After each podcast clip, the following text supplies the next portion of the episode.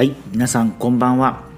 台湾駐在独身ゲイリーマンの独り言をお届けしています。あきらです、えー、皆さんいかがお過ごしでしょうか。このポッドキャストでは台湾に駐在員として暮らす40代の独身ゲイが台湾の日常や暮らしぶりそれから LGBTQ 関連についてつぶやくポッドキャストとなっております。ということでえー、もう7月に入りまして夏本番といった、えー、天気のが続いてるんですけどもうんここ台湾台北ではですねうんもう本当連日30度を超える日々が続いてます。でまあコロナのね、えー、警戒宣言下でが続いててそれほど外出は積極的にはしてないんですけれどもまあ、それでも必要に応じて買い物にね出かけたりとかしてるわけですがまあ本当にマスクして出かけるとものの3分も経たないうちにマスクの内側とかあ特に鼻の周りとかですねすぐに汗をかいちゃってでさらには自分のこう呼気も相まってですねもうマスクの中がすごい湿度になってもう大変不快な気分になるんですよね。うん、とはいえまあ現状はねマスク着用はこう義務付けられてるんでまあ外でね取るわけにもいきませんしというような、え、生活なんですが、まあ、今日はそんなマスクのお話をね、え、ちょっとつぶやいてみようかなというふうに思ってます。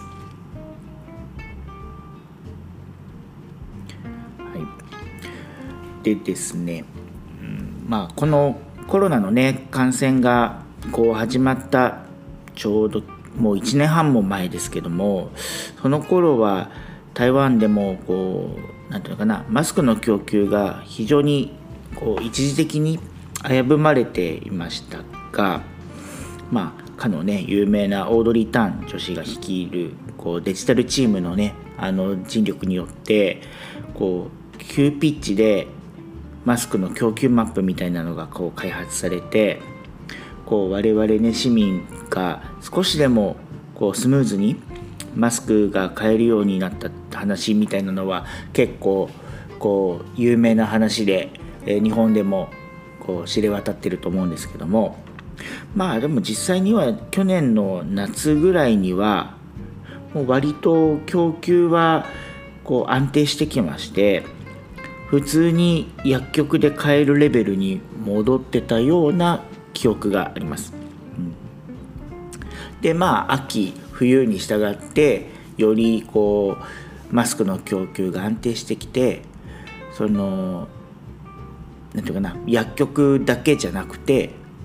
本当に普通の、えー、ドラッグストアとかでもこうマスクが並ぶようになりましたしまあそれと同じ時期ぐらいにですねこうだんだんおしゃれな柄の不織布不織布マスクがこう街中でも売られ始めるようになったんですよね。まあ、台湾では不織布マスクが断然主流でして、まあ、日本でねよく見かけるポリウレタンのマスクとかあとアベノマスクでおなじみのあの布マスクみたいなのはまず見かけないんですね。ほぼえ不織布です。うん、でまあねあの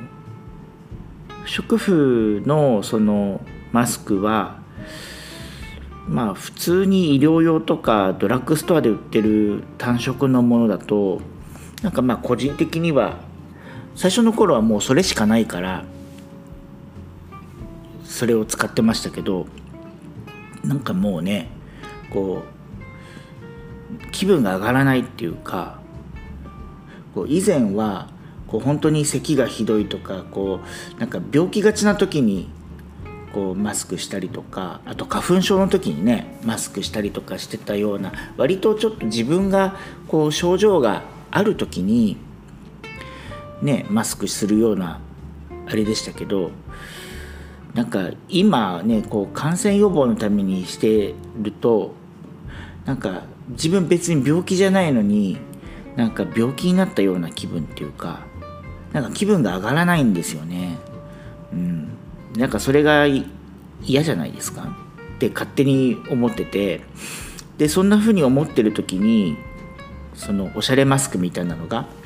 こう売り出されてるのを見て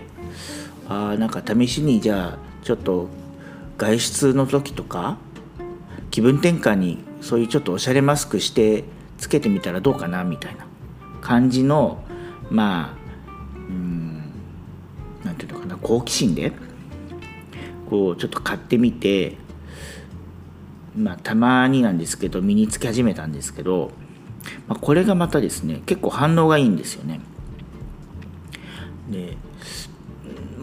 まあ多少の自意識過剰かもしれないんですけど、まあ、結構そのおしゃれマスクとかして街中歩いてるとまあこう向かい合って通りすがりの人とかにあこの人絶対僕のマスク見てたよなっていうような目線をもらうことが結構多くなりました。あとですねこうまあ自分のね着てる洋服と合わせた色とか柄とかでコーディネートしてこう外出するとまあ一生おしゃれ感が出るんでなんかねたまにそうだなこう会社とかあとは語学学校とか行った時とかなんかは「えそのマスクどこで買ったの?」とかって聞かれることも結構あったんですよね。うん、でそうそうそれでその反応が良かったんでそれで僕も気分を良くしてですね、えー、ちょうど半年前の1月2月に日本にちょっと一時帰国した時にですねあの友達へのこう配り物のお土産をねなんか買ってこうと思って考えた時にあこのおしゃれマスクにしようと思って真っ先に思いついてですねそれを結構大量に購入してこう会う友達に配り歩いてたんですけどあの時はまだ日本でもまだそんなにおしゃれマスクが街中で売られてるような状況じゃなかったのでまあゲイの友達、えー、女性の友達問わずこう本当みんなに喜んでもらえてうんなんかねそういうあこの配り物にしてよかったなとか思って、えー、すごいなんか自分でもよっしゃって思った記憶があります。てなわけでそのねおおすすめのおしゃれマスクみたいなのを今日はちょっと2つほど、えー、紹介してみようかなと思うんですけどまずその、まあ、友達のね配り物土産でも選んだとこなんですけど、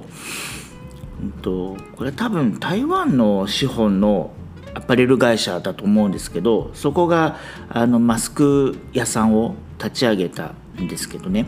えー、名前がハオジャオという、えー、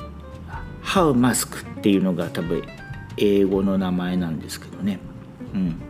えー、中国語だとハオジャオという名前なんですがそこのおしゃれマスク屋さんがあります、うん、でこうインスタとか見ると結構その出してるマスクのイメージが結構若い女の子用のものがこうメインでプッシュされてるんでまあねこう40代のおじさん芸からするとまあまあ場違い的なマスク屋さんかなとかって思ったりするんですけど、まあ、実際にはその若い女の子用のマスクだけじゃなくてこう男性が違和感なくつけれるこう色とか柄とかもあったりするんですよね。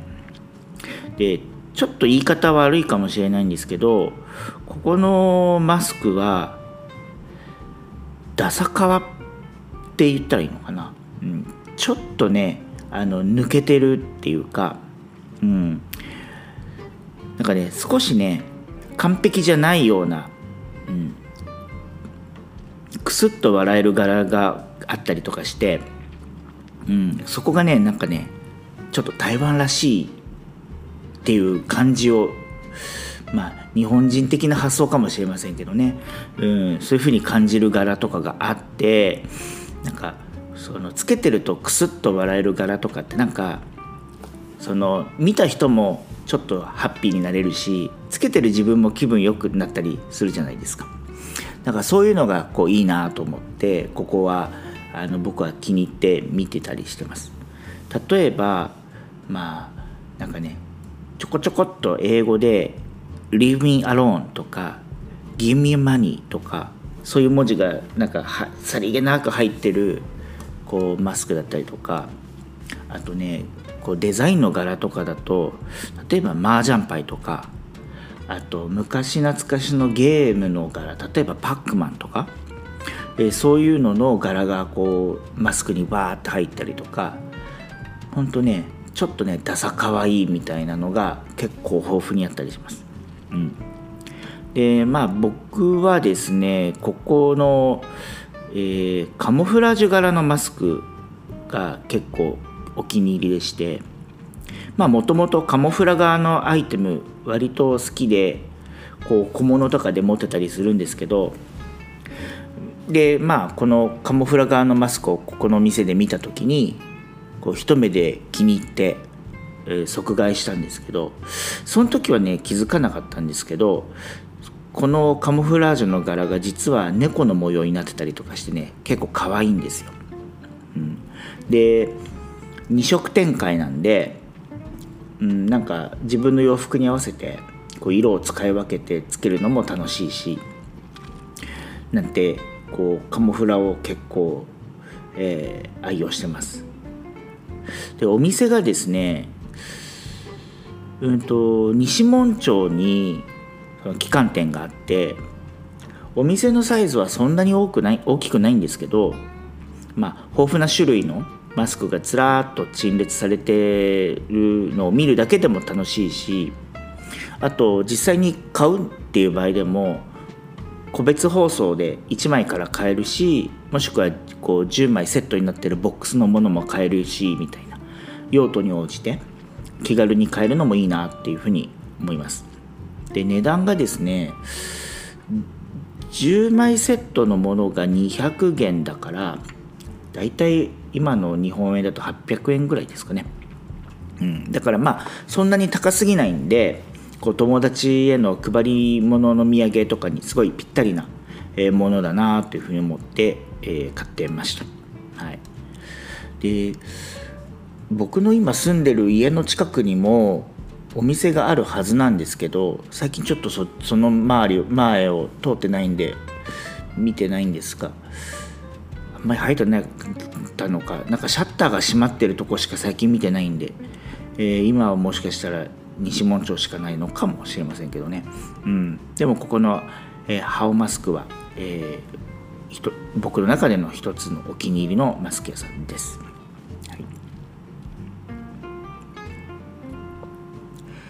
でもう一つ、えー、はですね多分香港が大元の会社のマスクブランドでマスクラボっていうですね名前のえー、メーカーなんですけどうんこの台湾台湾には今年の1月か2月くらいに上陸してで今はね台北101の地下1階にコーナーショップがあってでそこでこうまあちょっと試し買いみたいなことができるようになってます。でここのブランドのマスクはさっき紹介したハウマスクに比べて少しだけ値段高いんですけど、うん、特徴はですねこう同じ不織布の柄不織布のマスクなんですけどこっちの方がね色が割とはっきりしてる、うん、なんかビビッドな色目のものが多いのとあと立体マスクみたいな機能性の高いマスクが揃ってたりするんでなんかね見た感じではこっちの方がよりファッショナブルな感じがします、うん、まあ逆に言うとですねちょっと抜け感があんまりないんで、うん、マスクでクスッと笑いを取るっていうよりは僕マスクでもおしゃれにこだわってますよ。みたいな感じが多分出ちゃうと思います。うん。まあ、なんでねこうよしあしですよね。うん、こうちょっとダサかわいいマスクがいいか、うん、マスクカラーもめちゃくちゃおしゃれにこだわってます感を出すかみたいな。そんな違いがあるかなって個人的には思ってます。でこのここの何て言うんですか、えー、マスクラボでも、えー、カモフラ側の取り扱いがあってこっちの方がね、えー、そのカモフラの色が割とはっきりしててうんなんかこう特に今こう太陽が出てる暑い時期とかだとこういう明るめの色調の方がもしかしたらいいかななんて思ってこの間試し買いをして最近ちょこちょこと使ったりしてます。でまあこの今日ねの今話した2つのメーカーさんは通販やってるのとあと多分日本への配送もなんかやってるみたいなんで、えー、後でここのポッドキャストのあの紹介の文面のとこにね、えー、ウェブサイトのリンク載せていこうかなと思いますけども、うん、ああの決して僕この2つのメーカーから何か言われて宣伝してるわけではないのであの単純に本当に僕が好きで、えー、使ってるってだけなんで、えー、念のためお知らせしておきます。はいまあね、あの今でこそこの2つのメーカーだけじゃなくていろんなメーカーさんが不織布のデザインマスクみたいなの作ってるんでまあそれこそセブンイレブンとかのコンビニとかでも売ってるし街中にいろいろあるドラッグストアとかでもシンプルな不織布マスクからちょっとおしゃれなねマスクまで本当に気軽にいろいろ買えるようになってますしうん。なんかねそうこの今日言った2つのメーカーさんに全然こだわる必要は全然ないんですけどうん。まあねこれから夏本番でうん。まあね快適とは言えないんですけどねマスクが手放せない時期がまだまだ続きそうなのでこうね楽しい柄とか元気な色のマスクをつけて少しでもこう自分のね気分からね明るく過ごしていきたいなというふうに思って、えー、今日はこんな話をしてみました。というわけで今日はちょっと短い収録にはなりましたけれども、えー、こんな感じで終わりにしたいと思います。はい、え、それではまたの機会にお会いいたしましょう。